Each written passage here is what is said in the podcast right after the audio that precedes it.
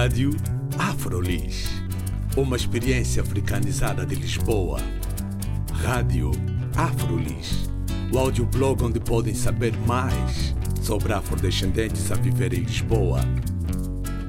Visitem também a nossa página de Facebook, Rádio Afrolis.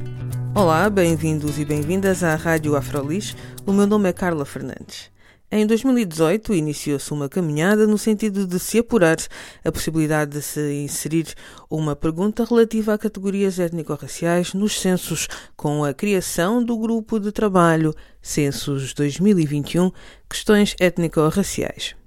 O grupo de trabalho é constituído por académicos de diferentes instituições do país, representantes do Instituto Nacional de Estatística, o INE, dos Observatórios da Imigração e das Comunidades Ciganas, da Comissão para a Igualdade e contra a Discriminação Racial, da Associação SOS Racismo e por reivindicação de coletivos, também por representantes de afrodescendentes, comunidades ciganas e imigrantes. Em abril de 2019, este grupo apresentou o seu relatório final com recomendações à tutela. E esta semana o INE chumbou a inclusão da pergunta sobre categorias étnico-raciais nos censos de 2021.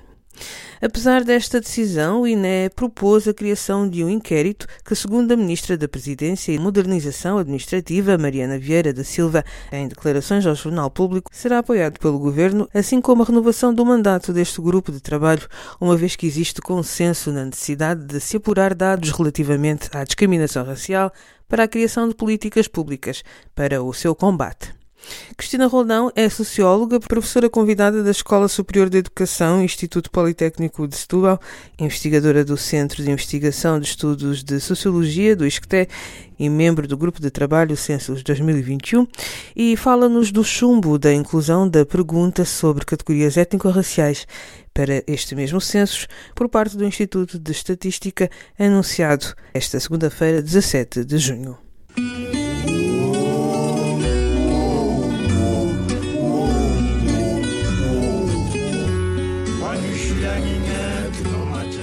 A recolha de dados étnico-raciais nos censos uh, pode ser feita de diferentes formas em vários países, no Brasil, no Reino Unido, no Canadá, na Irlanda uh, e, e, em muitos outros sítios. Uh, faz esta recolha. Podem-se utilizar diferentes conceitos, por exemplo, origem étnico-racial, há quem utilize cor, origem étnica, etnicidade.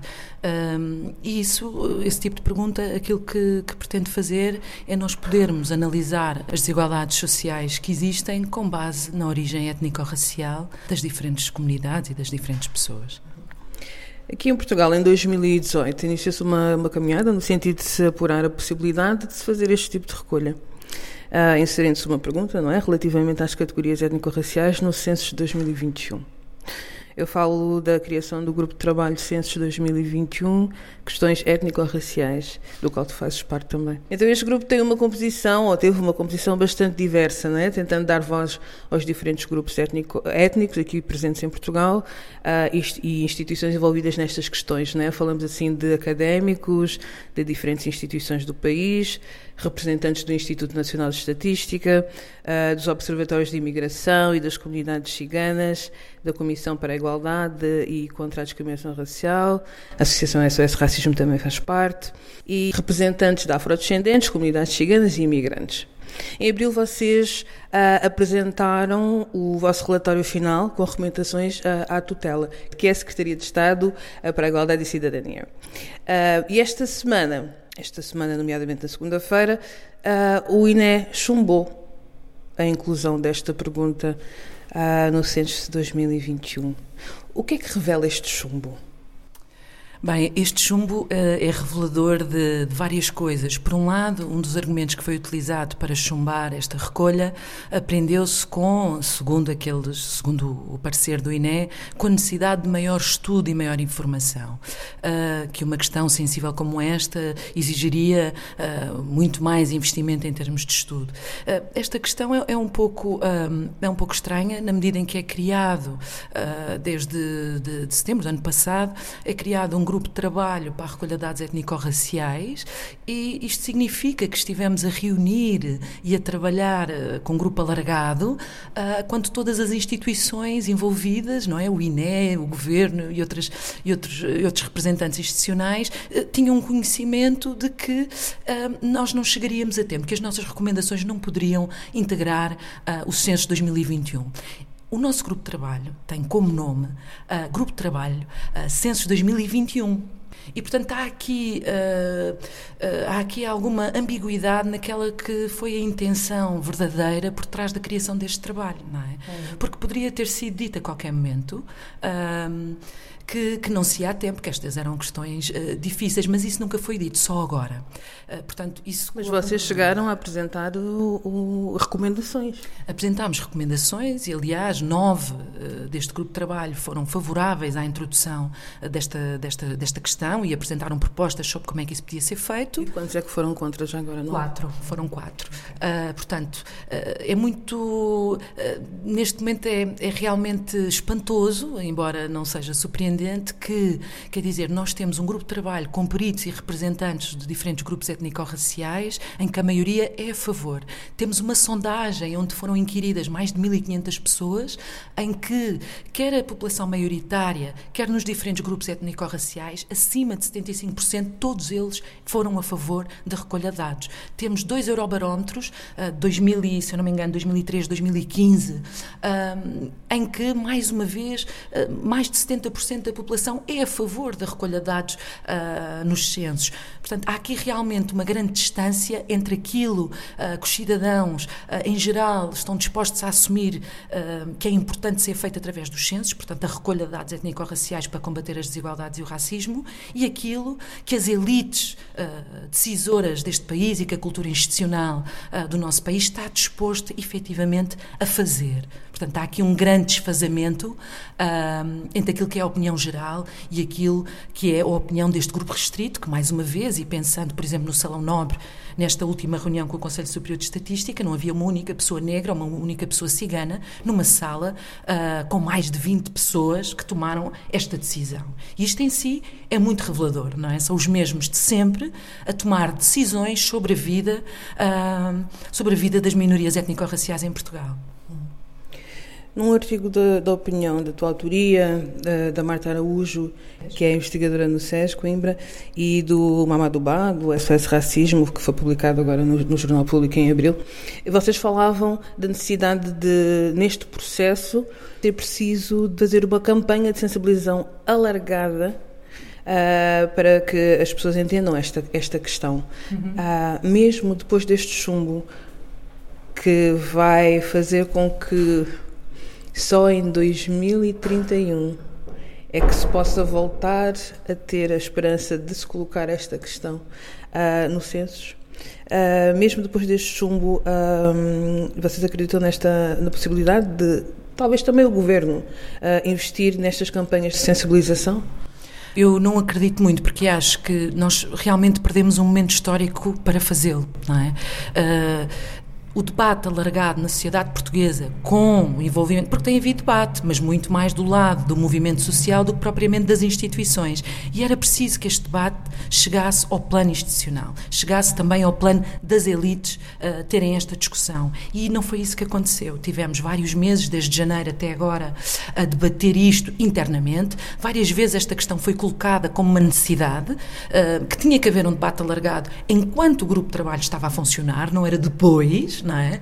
Uh, e isso nunca foi, nunca foi tomado como algo que, que era importante ser feito isso em si é revelador do compromisso, do nível de compromisso uh, do governo e das instituições com este processo. Uhum. Não é? Por exemplo, uh, para mim choca-me particularmente que quando se fala de recolha de dados étnico-raciais, uh, toda a gente coloca no plano das instituições ah, que é uma questão muito sensível, que é perigoso, que é isto e aquilo, mas recolhe-se desde 81 dados sobre religião. E eu não assisto a nenhum debate uh, na sociedade portuguesa sobre uh, o perigo da recolha destes dados, quando nós sabemos que um dos grandes problemas neste momento na Europa é a islamofobia.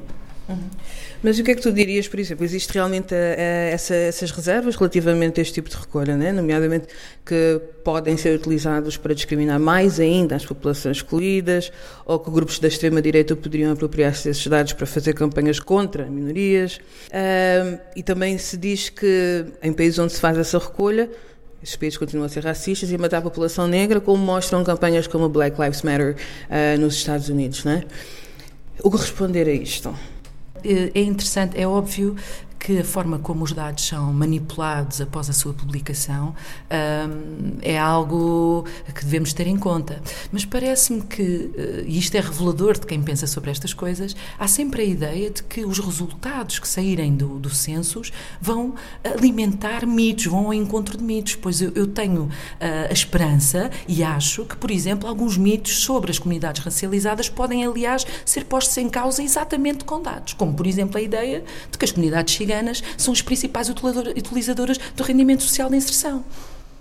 E eu acho que os dados podem servir exatamente para destruir estes mitos, que enquanto não tivermos dados, enquanto não tivermos dados, eles vão continuar a existir impunemente e a serem mobilizados no nosso senso comum. Uh, eu, por exemplo, uh, na questão, por exemplo, das desigualdades de género, que é interessante a, a, a, o posicionamento tão distinto. Nas desigualdades de género, ninguém tem medo, não é? Que as desigualdades que se evidenciam vão, uh, possam alimentar uh, estereótipos que existem sobre as mulheres. É? E nós sabemos que alguns até podem fazê-lo, não é? Nós sabemos, por exemplo, que as mulheres estão, em grande maioria, nas, nas eh, sei lá, nas, nas, profissões relativas ao cuidado e às, e, e às relações sociais, não é? No, na lógica da mulher como um, aquela a quem cabe o papel do, da cuidadora, não é?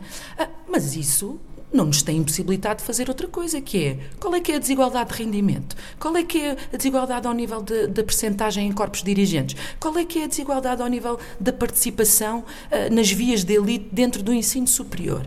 Nós precisamos de fazer exatamente o mesmo caminho para a questão étnico-racial e para o racismo na sociedade portuguesa. Só que o problema é que o racismo é ainda um tabu e nas elites e nas nossas instituições ainda prevalece a ideia de que o racismo se calhar não existe em Portugal e que falar nele é piorar a situação. E, portanto, continuamos a ter uma posição de negação da existência do racismo em Portugal e da sua relevância na, na definição de qual é que é a nossa democracia em Portugal. A ONU, por exemplo, já, já recomenda esta recolha de dados aqui em Portugal há vários anos. Mas também há outros países europeus em que essa recolha não é feita. Aliás, nessa grande maioria dos países a recolha não é feita. Achas que Portugal se esconde também um bocado atrás uh, dessa, dessa realidade para poder adiar a urgência que é termos esta recolha aqui também? É verdade que muitos países, e a maior parte dos países europeus, não fazem recolha de dados, mas também é verdade que várias instituições internacionais, desde a ONU, à ECRI, à FRA, têm vindo a recomendar a Portugal que faça essa recolha. Portanto, eh, se é para darmos importância ao contexto internacional, então temos que dar a todos, não é? Por outro lado, eu acho que isto é muito importante também de se notar, Portugal, eh, naquilo que são as origens do racismo eh, neste, neste mundo, Portugal tem um papel muito particular. Portugal foi dos países que esteve mais envolvido, quer no tráfico de pessoas escravizadas, quer do ponto de vista da colonização do continente africano e foi dos últimos a sair do continente africano depois de uma guerra de 13 anos, não é? Das mais longas do ponto de vista das guerras coloniais que existiram no continente. Portugal tem um papel muito importante e, podia ter tido a oportunidade de estar na linha da frente no combate ao racismo e da reparação histórica daquilo que foi o seu passado colonial. E podia tê-lo feito através da introdução uh, destas questões nos censos de 2021. Qual é o balanço que tu fazes deste uh, do exercício que foi feito agora com o grupo de trabalho de censos 2021? pois. Um, claro que o resultado que tivemos uh, conhecimento esta, esta segunda-feira uh, não vai ao encontro daquilo que era o, o, que nós desejávamos, não é? Que houvesse uma recolha de dados étnico-raciais e finalmente reconhecêssemos o racismo estrutural e institucional que existe na sociedade portuguesa. Agora, também é verdade que nós, em termos de, de debate público, em termos de consciencialização também mais geral, eu acho que não se perdeu terreno, ganhou-se terreno ao longo deste debate. E esse é um aspecto positivo.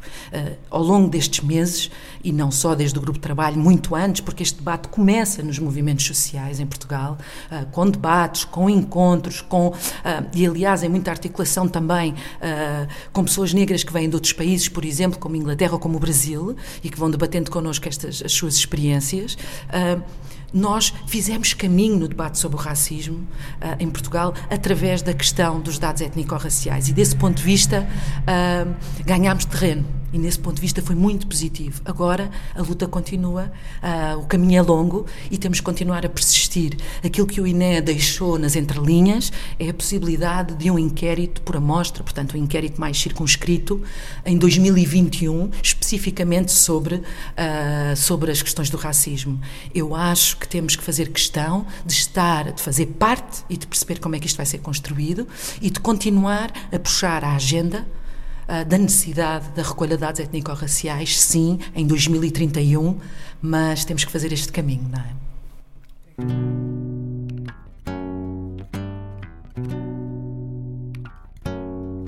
Foi uma entrevista com Cristina Rodão que nos falou sobre o chumbo da inclusão da pergunta sobre categorias étnico-raciais por parte do Instituto Nacional de Estatística. Esta foi a última entrevista do projeto Rádio Afrolis, que ao longo de cinco anos espelhou o olhar de comunidades negras a viver em Lisboa sobre si mesmas e sobre toda a sociedade portuguesa. No próximo programa vamos fazer um apanhado destes cinco anos e deixar os nossos agradecimentos a todas as pessoas que contribuíram para a realização deste projeto. O meu nome é Carla Fernandes. Até à próxima.